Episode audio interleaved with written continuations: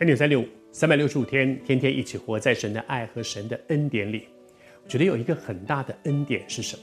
是当你知道上帝要你做什么，你很认真的去做，而在那个过程当中，你经验神真的一路保守祝福，不只是因为他在我身上有一个特别的祝福和恩典，他爱我。更重要的一件事情是什么？他要完成那个他要做的事。所以，当我站在那个要去完成他要做的那件事情的那个器皿的位置上的时候，他就负我的责任，因为他的旨意必须要成就。这段时间和你分享施洗约翰，施洗约翰被称为是 pioneer，是一个先锋。谁的先锋？弥赛亚，耶稣基督的先锋。神有一件事情要做。他差派他的使者在耶稣基督在弥赛亚之前为他预备道路，然后呢，要找一个人去完成这个任务。这个人是谁？圣经上明明的说，所说的就是施洗约翰，就是这个人。昨天和你分享说，我们每一个人的生命里面都有一个神的命定，是他预备要我去做的事。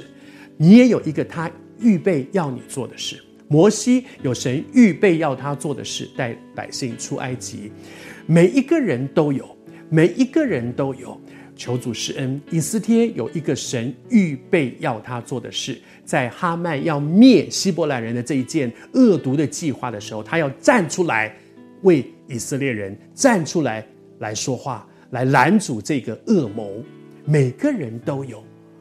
我们这一生真的不要什么事都做了。忙得不得了，独独没有做神预备要我做的事，因此成为一个基督徒，我们很重要的一件事情是说，那我要弄清楚，我一定要弄清楚什么是神在我这一生当中要我做的事，不要让我这一生白忙一场。那么，到底什么是神要我做的事？人有两种情况，第一种情况是我不知道，我搞不清楚状况。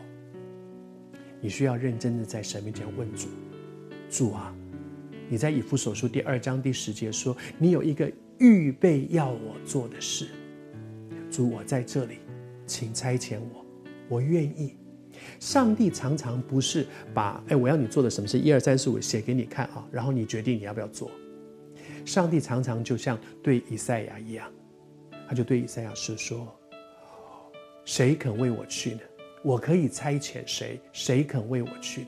去做什么？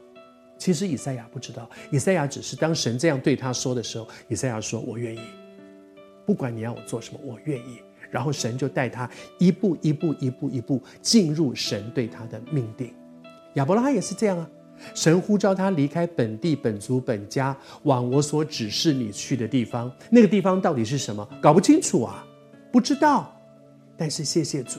上帝从来都不是把你生对你生命的计划摊在你面前，然后第一步、第二步、第三步，然后你自己决定啊，你要不要做？